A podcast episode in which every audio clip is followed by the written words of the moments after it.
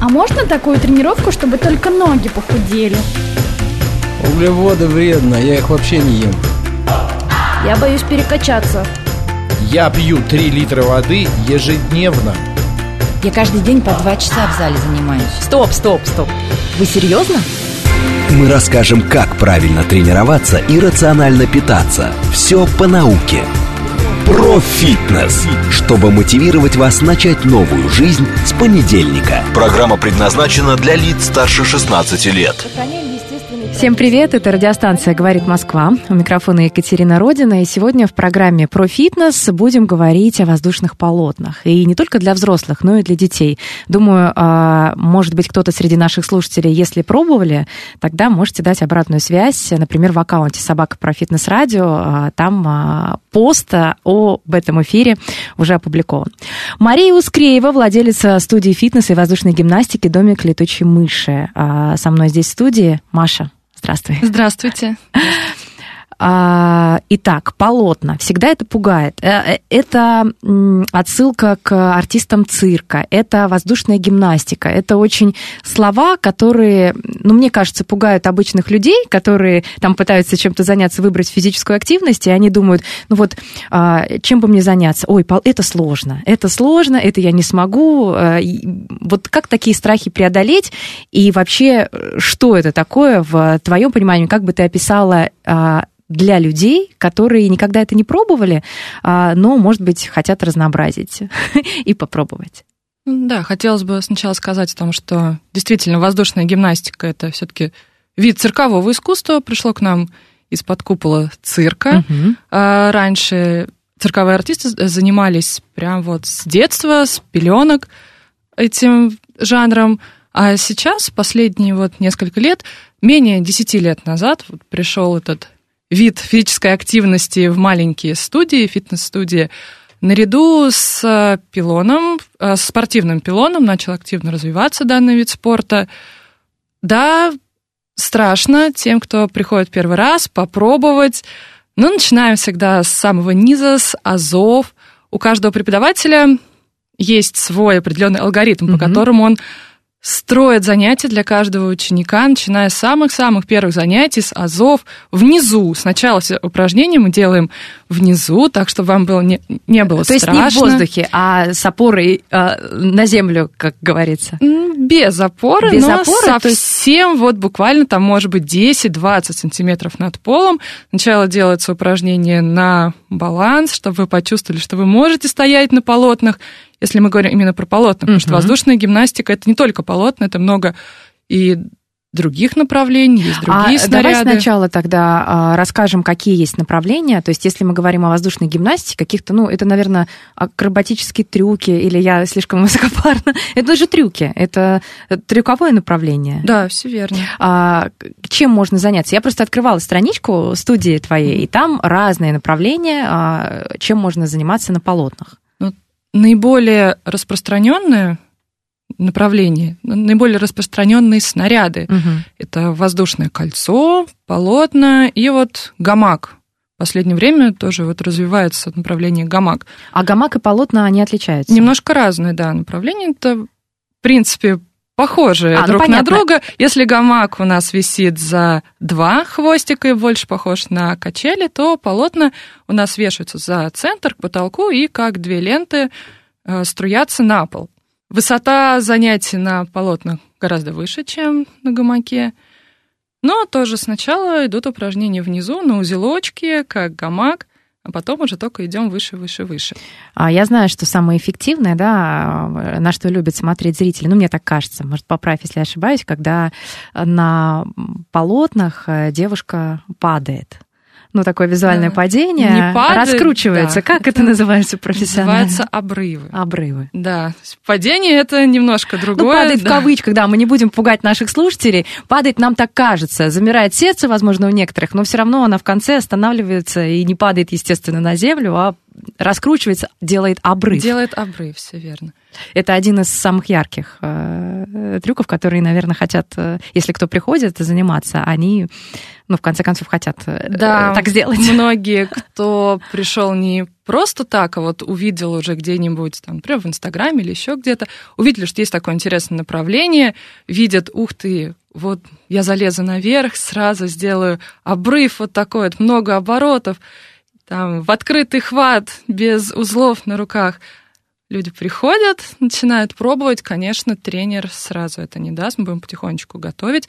Но со временем, если заниматься э, усердно, не прогуливать, если у вас будет э, желание этим заниматься, то да, через какое-то время люди залезают повыше, забираются и делают уже и обрывы, и через какое-то время кто-то начинает делать и элементы в открытый хват, то есть вообще отпускаем полотна, летим вниз и хватаем их над полом.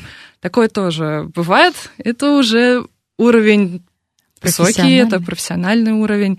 Да, но такое тоже есть, и этому можно научиться и во взрослом возрасте, и совершенно не имея подготовки до этого. Главное, чтобы было желание, чтобы вы могли этим заниматься. Если заниматься один раз в неделю просто так для себя, то, конечно, таких вот результатов уже не будет. А, много что сможете сделать, много красивых, сложных трюков. У вас улучшится растяжка, общая физическая подготовка станет лучше. А, воздушная гимнастика, она задействует все тело, абсолютно работают все мышцы. Если где-то какая-то цепь у нас не дорабатывает, то будет сложно. Поэтому вам приходится э, подкачивать, ну, если можно так выразиться, угу. подкачивать все тело абсолютно. То есть вы не думайте, что там у вас будут сильные руки, но очень слабые ноги, потому что все делается на руках. Нет, ничего подобного. Если будут слабые ноги, то вы их не сможете поднять ровные, красивые. Все-таки воздушная гимнастика пришла из цирка как вид искусства. И мы этому стараемся следовать, обязательно все линии, красиво натянуты колени, натянутые стопы. Этому учим с самого начала, тоже с азов. Обязательно угу. следим за тем, чтобы выполнялось все красиво, не абы как. Маш, а, я напомню, что нашим слушателям, э, значит, если мы говорим про снаряды, это кольцо, когда а, какие-то трюки выполняются. Есть еще куб, да? Да, а, это оригинальный реквизит. А, это оригинальный реквизит считается. Есть э, гамак и есть полотно. А, есть какие-то стандарты для тренеров, для преподавателей воздушной гимнастики или у каждого своя авторская программа? То есть выучил, выучился, ну, и как он видит, так он и преподает? Или какая-то есть унификация? А сейчас, в данный конкретный момент, э, воздушная гимнастика не является официально признанным видом спорта. Нет единой федерации, которая бы разработала, например, правила соревнований, а, единую там, технику выполнения упражнений. Но есть у нас единственное учебное заведение, которое готовят преподавателей, э, выдают э, сертификат, удостоверение о том, что ты являешься преподавателем воздушных жанров, то, что ты прошел обучение, это угу. Государственное цирковое училище имени Румянцева. Вот э, можно туда попасть на стажировку официально через договор с училищем.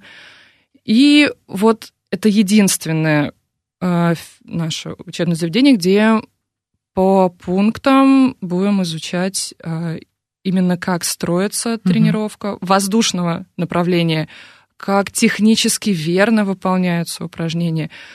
Эм, ну, и много сейчас частных школ, которые выдают какие-то свои сертификаты.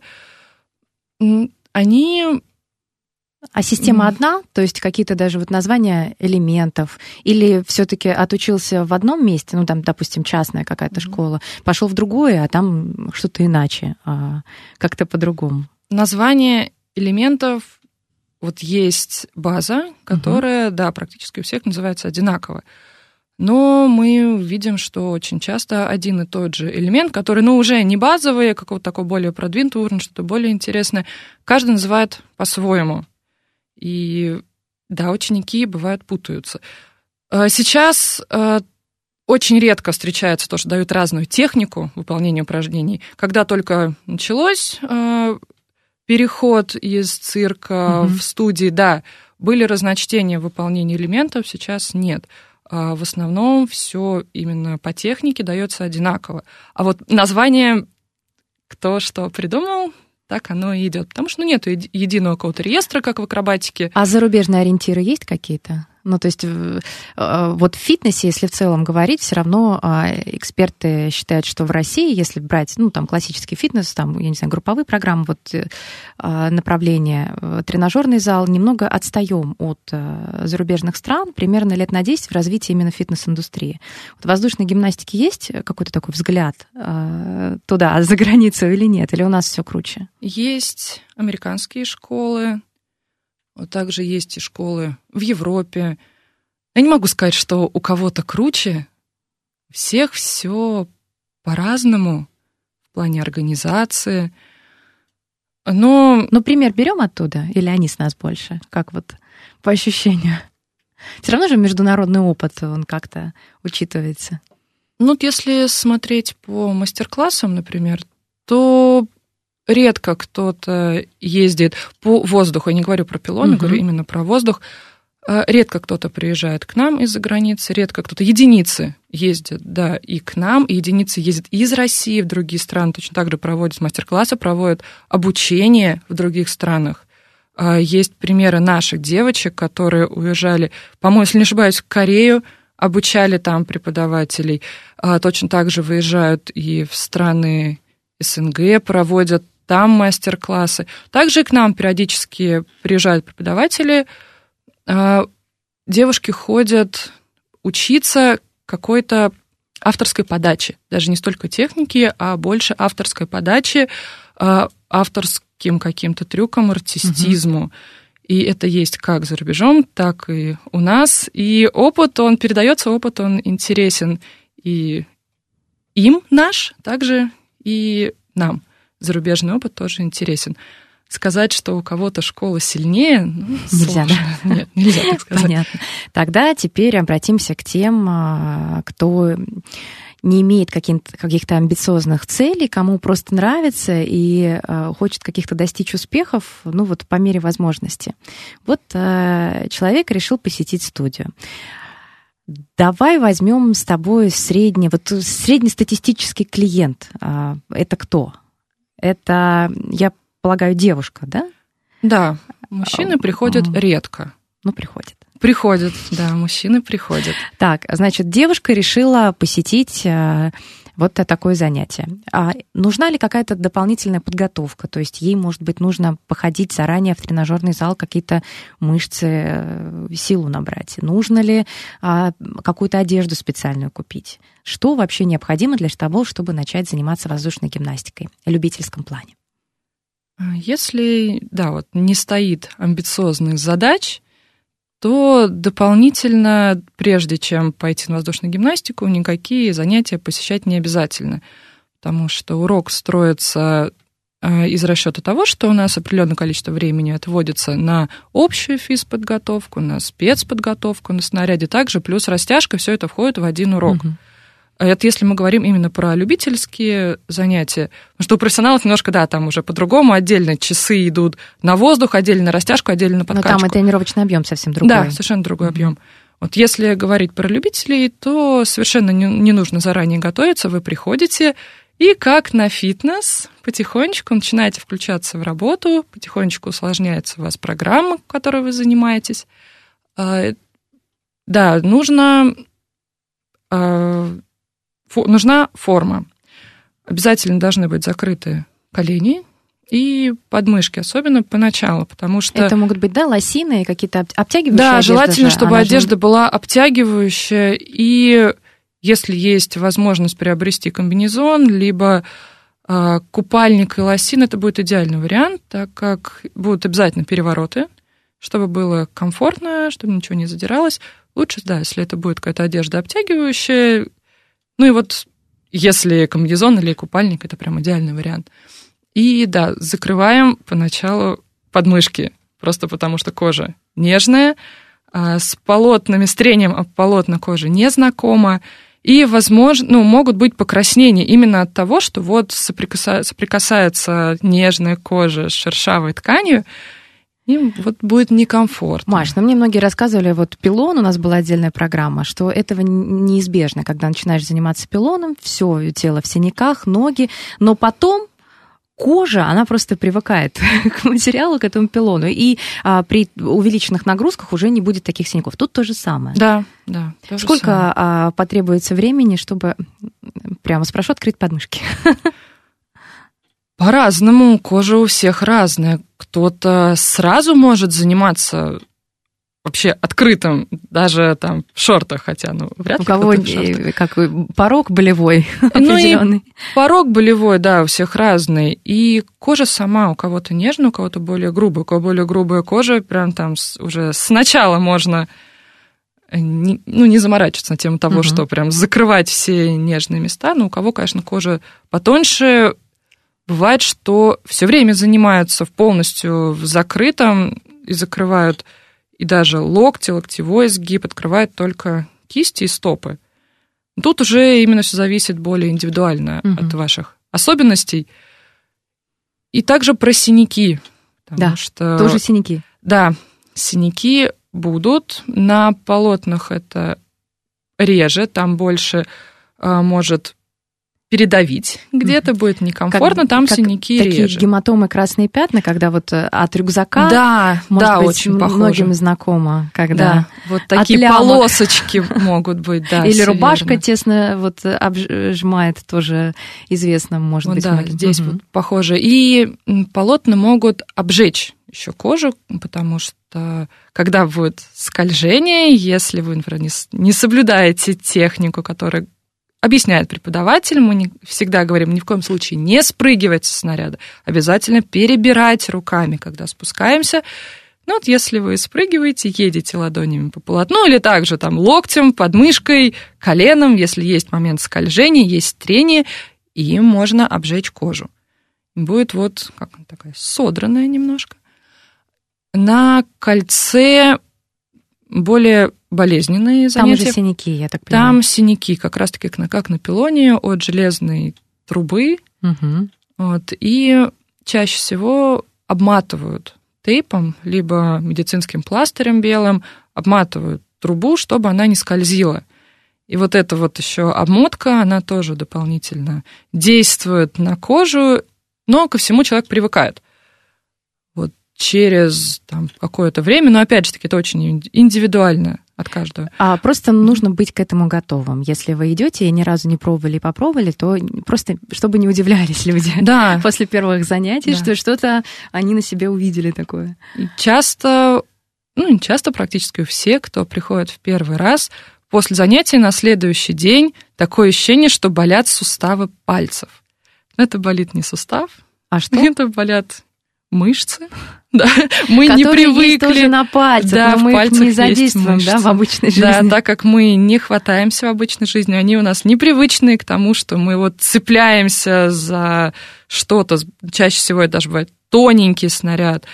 И вот болят мышцы, да, они со временем у кого-то даже проходят через там 4-5 занятий, у кого-то чуть-чуть подольше. Опять же таки, от начальной физической подготовки зависит, ну, и от индивидуальных особенностей. Мгм. К этому тоже надо быть готовым. А, один из страхов – слабые руки. А Там же хвататься сразу нужно. А висеть и подтягиваться, ну, наверное, это прерогатива больше мужчин, да, а женщины больше любят, а, если в тренажерном зале занимаются, то нижнюю часть тела. Ну, так уж сложилось. Как?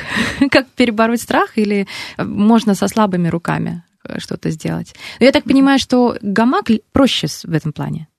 Нет? А в плане того, чтобы начать, да, Да. Гама- Гамак, он попроще, но с другой стороны, если мы берем полотно, точно так же на первых занятиях работа будет в узле.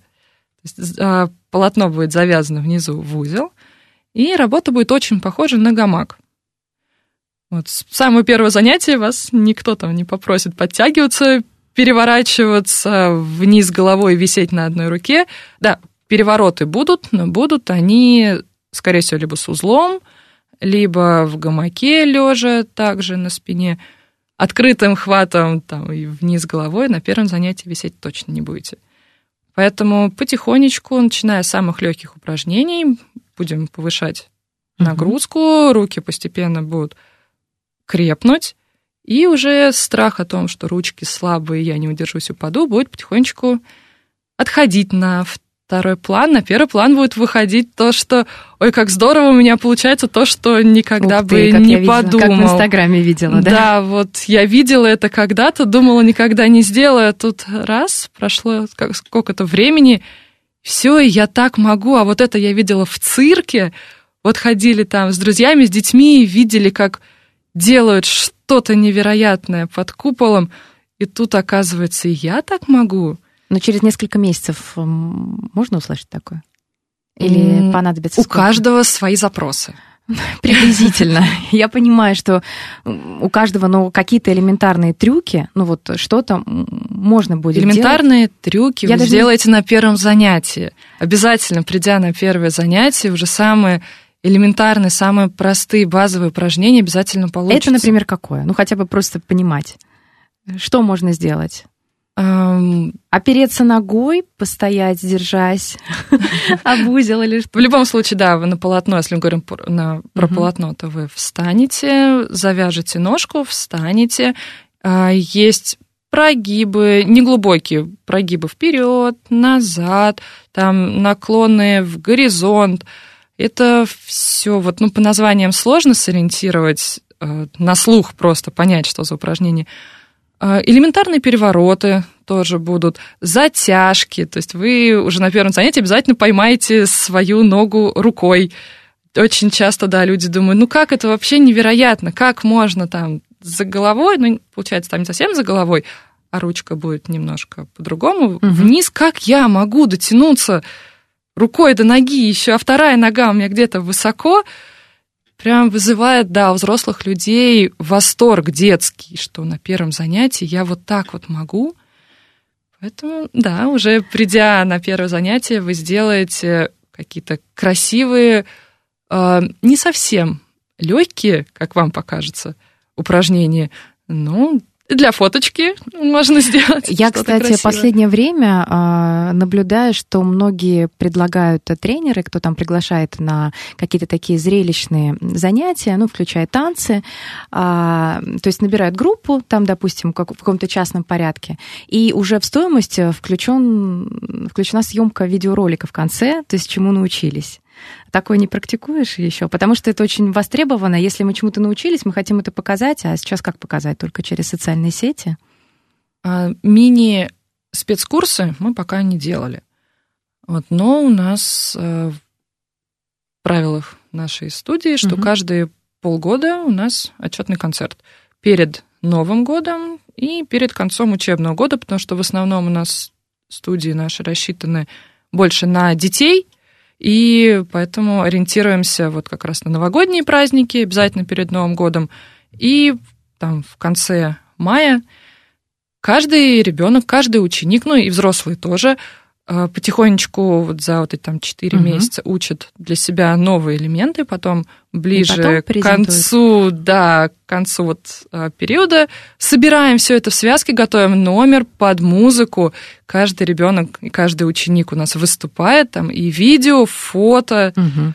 Ну, кстати, про то, как э, из какого возраста э, дети и как они выполняют эти движения, как им вообще дается а, воздушная гимнастика, мы поговорим буквально через пять минут. Напомню, Мария Ускреева, владелица студии фитнеса и воздушной гимнастики под названием «Домик летучей мыши». А здесь в программе про фитнес продолжим через пять минут. Мы расскажем, как правильно тренироваться и рационально питаться. Все по науке, чтобы мотивировать вас начать новую жизнь с понедельника. Про фитнес. Итак, продолжаем эфир. Мария Ускреева, владелица студии фитнеса и воздушной гимнастики «Домик летучей мыши». В гостях в программе «Про фитнес». Меня зовут Екатерина Родина. Это радиостанция «Говорит Москва». Маш, а, назови, пожалуйста, Инстаграм или как найти, а, где посмотреть. Мне, во-первых, очень понравилось, поразило название, как можно было так придумать. Оно очень классное, на мой взгляд. «Домик летучей мыши». Как найти в соцсетях? Ну вот начну с того, откуда вообще пошло название «Домик летучей мыши». Ну и страничку тоже скажи, как найти, если в Инстаграм. Легко? Найти нас, в принципе, легко, если кто знает, как пишется по-английски «воздушный», то у нас получается aerial bat, есть воздушная летучая мышь. У нас Мгм. и Инстаграм, и сайт, А сайт одинаково. можно в поиске набрать Да, домик летучей мыши. Домик летучей Почему мыши, да. домик летучей мыши? А, У меня любимое мое амплуа, то есть сама я тоже действующий спортсмен и выступаю, соревнуюсь. Самое любимое амплуа — это вот летучая мышь. Она очень хорошо дается, прям откликается где-то в душе. И вот у меня был номер самый-самый любимый до сих пор на кольце. Это вот именно летучая мышь с крыльями, все как положено. И когда я создавала свою маленькую студию, встал вопрос, как назвать. Что я сама работаю, сама преподаю. И вот как-то оно само так родилось, что вроде как мой маленький домик, домик вот меня, летучие мышки, ну, так и пошло тут название. Сначала оно было э, более ориентировано, может быть, на взрослых. Мы раньше назывались там Bed Aerial Space. Ну, Потом как-то вот оно э, не прижилось почему-то это название. Все вот мышка-мышка, мы к Маше-мышке идем в Машин домик. И вот оно само больше пошло, это название, от учеников, что вот Машин домик, домик мышки. Ну, это правда легко запомнить и очень такое нежное название, несмотря на то, что летучая мышь. Не буду проводить ассоциации с коронавирусом, но они напрашиваются. У меня просто у ребенка даже был а, в школе, нужно было одеться во что-то. Мы были Бэтменом, а, летучая мышь, ну и а, сочинили коронавирусный стишок, что прочь короны и так далее. Все это взаимосвязь. Ну ладно, не будем о грустном, будем о хорошем. Маш, а с какого возраста дети уже могут заниматься воздушной гимнастикой и как им показать? У меня вот главный вопрос, я как мама тоже интересуюсь, например, ребенка говоришь, а давай вот это попробуем, так классно, а я понимаю, что он не знает об этом, как это выглядит. Ему нужно сначала то ли видео показать, как это все происходит, где-то в цирк сводить, да, чтобы он увидел, чтобы захотеть. Потому что когда пойдем туда, он не знает, куда идти, не может сказать, да, пойдем.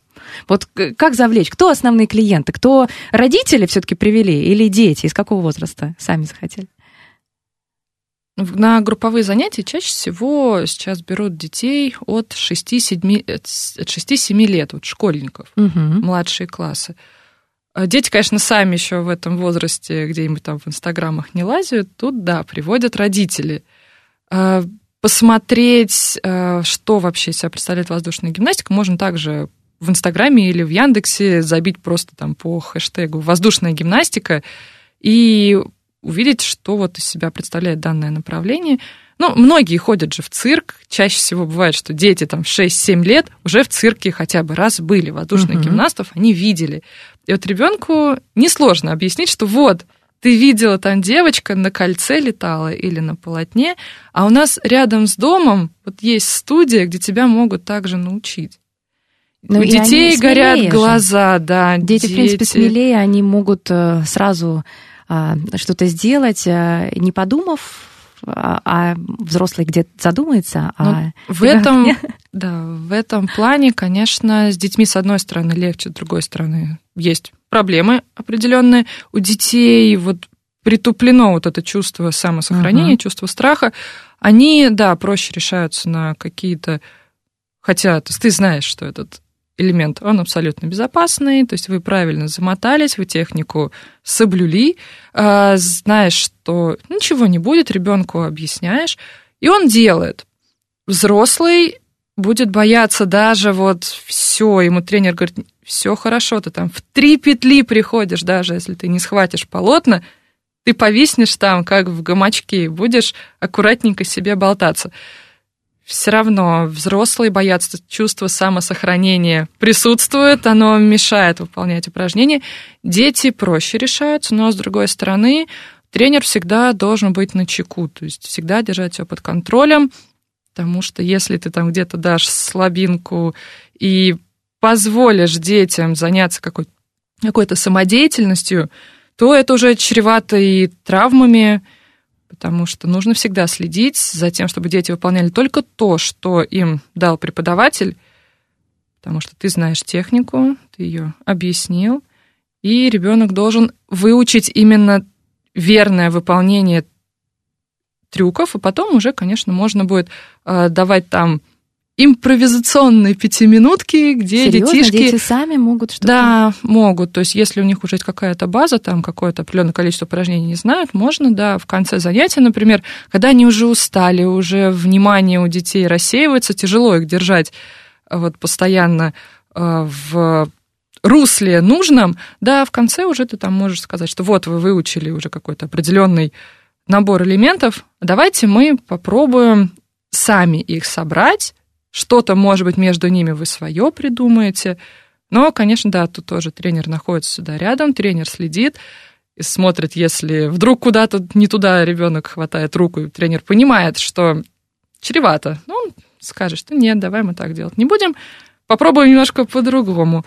Вот у детей в этом плане, угу. да, с одной стороны, легко, что они не боятся делать, пробовать, но нужно прям за ними Глаз, да глаз. глаз. Да. Успокоим родителей, которые нас слушают. А, маты же лежат, да? Конечно.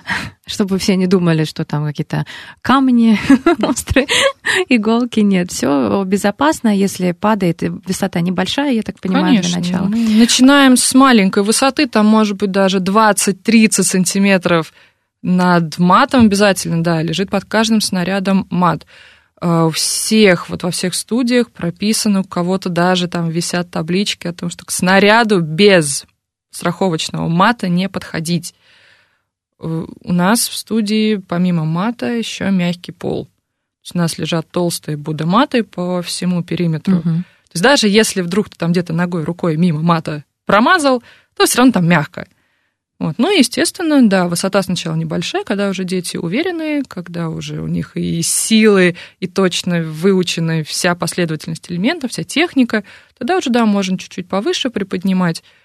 Поэтому Мальчики вот безопасно. Ходят? Мальчики ходят именно Мальчики среди детей? Или... ходят тоже очень редко. У мальчишек как-то болевой порог, что ли, ниже, или они менее терпеливые, потому что мальчики приходят, пробуют, там на два занятия Хватает приходят, потом... да, потом где-то что-то им пережимает, и руки, и колени, и все. Мальчишка потом говорит, нет, у меня вот синяк. Да, это болит, больно, то болит, да. ничего не помогает. А, ну, интересно же работать с детьми в этом плане. А групповое занятие сколько человек одновременно? Отлично. Сейчас у меня в нашей студии 6, максимум 7. Угу. Чтобы успеть за всеми последить. Ну, у нас час занятия.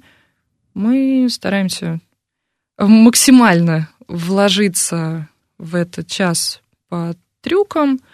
И вот чтобы каждому ребенку досталось много внимания тренера, группы ограничиваем, да, по количеству, чтобы было человек мало. И Тренеру комфортно, удобно, он может взглядом окинуть сразу всех и видит, что угу, так, отлично, все верно выполняют. Если вдруг где-то что-то неверно, он успевает подбежать. Если народу было бы много, то и тренеру некомфортно, и дети смотрят, что мало им внимания. То есть, ну, если разделить ну, час на каждого, там получается ну, не так много времени. Поэтому, да, группы маленькие. Растяжка, Маш. Тоже э, кажется, что чтобы красиво нога ее закинуть или выпрямить, ну, нужно определенную растяжку иметь. Дети, детям дополнительно советуешь, ну, вот девчонкам, которые занимаются там, школьницам, э, как-то тоже включать дополнительно а, стрейчинг, или, или это не обязательно? Я понимаю, что, как бы уже говорила, что урок, занятия выстроены таким образом, что там и стрейчинг, и там подготовка, разогрев, но дополнительно что-то рекомендовано или, или нет? Если вот занятие для себя, опять же таки, нету и у детей, и у родителей амбиций занимать там первые места на соревнованиях, то ничего дополнительно не нужно. Если только там вот самостоятельно, дома, те же упражнения, которые делает, вам дает тренер на растяжке, можно их также делать дома. Но это не обязательный момент. Если у вас нет времени, нет возможности, то обязательно, вот, обязательно мы вас не можем и незачем, потому что вот дети, которые имеют амбиции, хотят выступать, хотят а, соревноваться. Я уточню, дети или родители чаще? с амбициями? С амбициями, если малыши, то скорее родители. А вот э, уже подростки, они уже больше сами хотят.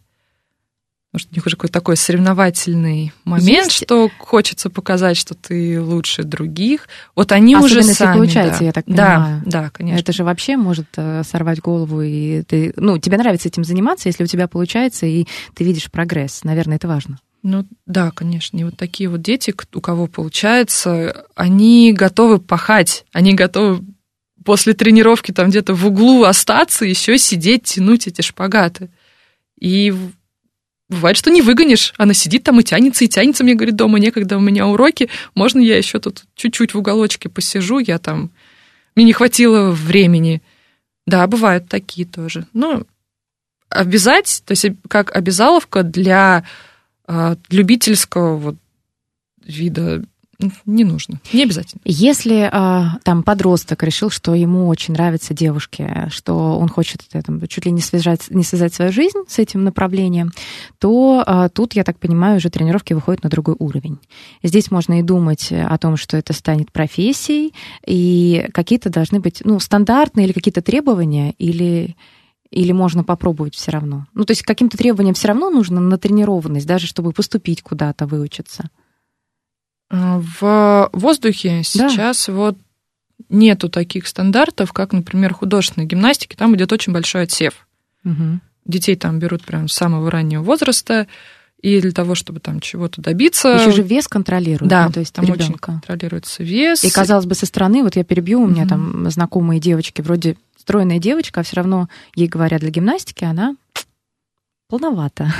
Ну, это тут вот у воздушников такого нет.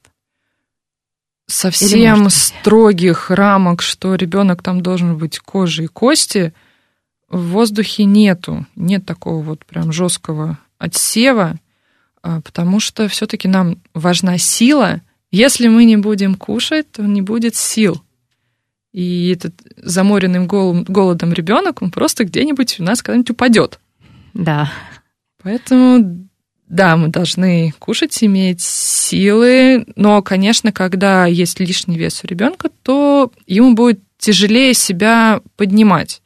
Ну, когда у детей уже появляется желание более профессионально этим заниматься, там уже совершенно другие нагрузки, совершенно другое количество часов тренировочных. И если это даже лишний вес был, он сам по себе будет потихонечку уходить, просто из-за того, что у нас там дефицит калорий из-за количества занятий там в день, в неделю. Уже ребенок и похудеет.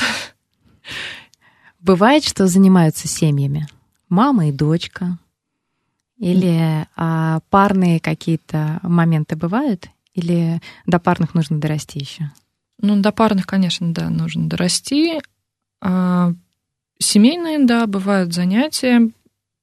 Чаще всего группы все-таки разделены по возрасту, отдельно дети, отдельно взрослые.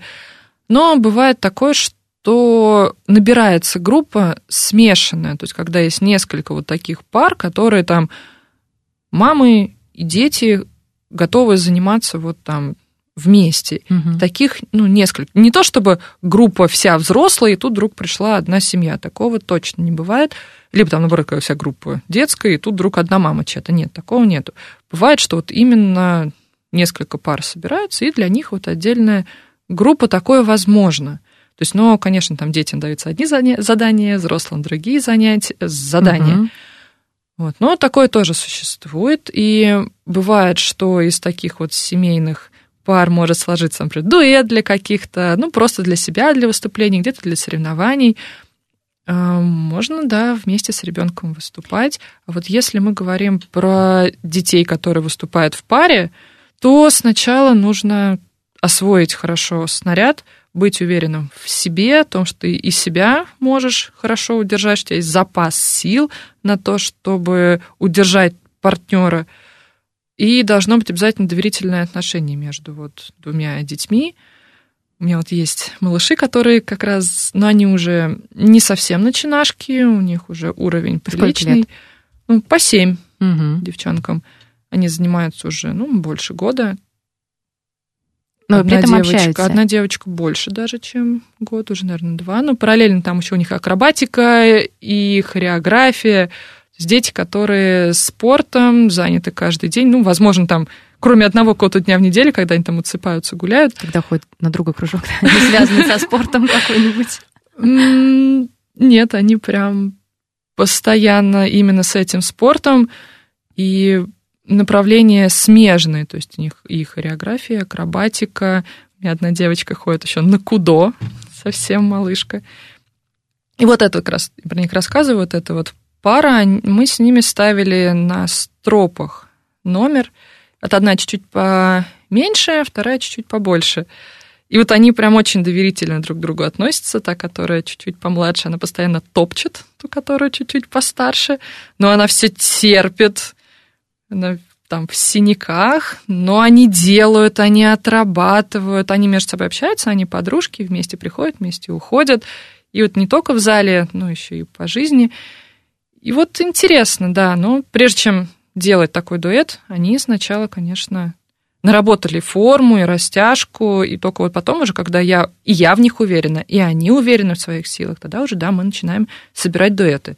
Совсем начинающих точно нельзя, там и уронить могут, и ногой съездить в лицо. Ну, Поэтому нет. это везде, в любом спорте, мне кажется, могут э, ногой в лицо-то съездить. Особенно если контактный, там уж понятно. А Если э, вот нас слушают родители, которые подумывают, а какие профиты, какие выгоды дает э, занятие воздушной гимнастикой ребенку?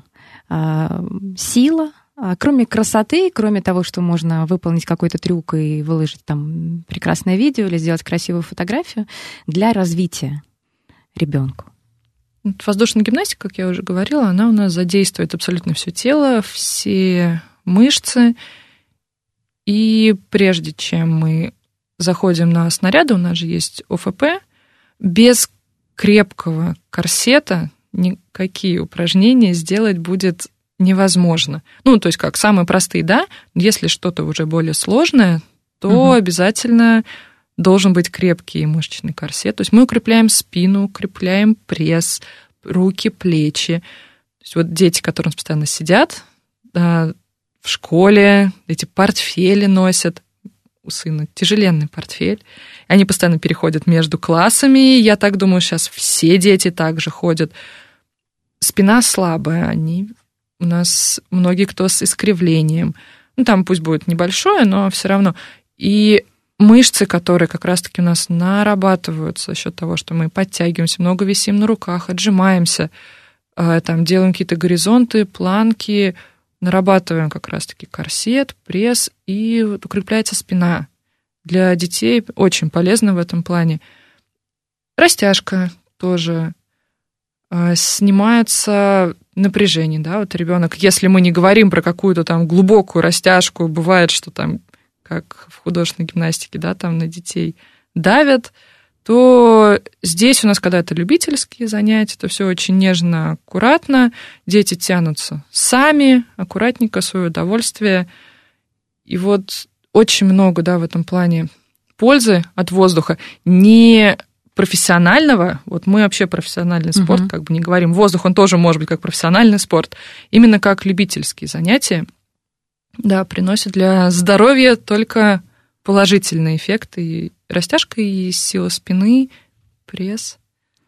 Были случаи, когда люди в возрасте вот приходили к тебе или просились, э, ну вот попробовать и, а, и, вот именно старшего поколения или нет? Старшее поколение, смотря как считать, после 35 Э, Ой, нет. или как совсем постарше? Постарше. Давай, может быть, 50, 55, 60. Нет? Лично у меня вот прям за 50 нету, но есть пара человек, кто вот уже близко к этому возрасту, кому Но они далеко уже за 40. занимаются, правда? Они занимаются, да, но они пришли буквально вот в этом году. То есть они осознали, что да, интересненько, а почему бы не попробовать? Именно уже в таком взрослом возрасте и получается, да. Хотя сначала там показываешь, девушки говорят, да это ж нереально, я так никогда не сделаю. А объясняешь, что нужно напрячь, где там можно а, приподтянуться, как сделать верно, и раз, и они удивляются, ничего себе, и я в своем возрасте там так могу, и у меня так поднимается нога, да, ходят. Но вот я лично не, не работала со старшим поколением, вот прям кто там 50-60, угу. но видела девушек, которые ходят, ну, девушек, взрослых, да. Женщин, да, да женщин. которым это нравится. Видела, это да, здорово. и в Инстаграме видела, и не только у нас, и за рубежом тоже. Вот видела, девушки выкладывают, что все возможно, все реально. Поэтому да, можно пробовать, почему нет?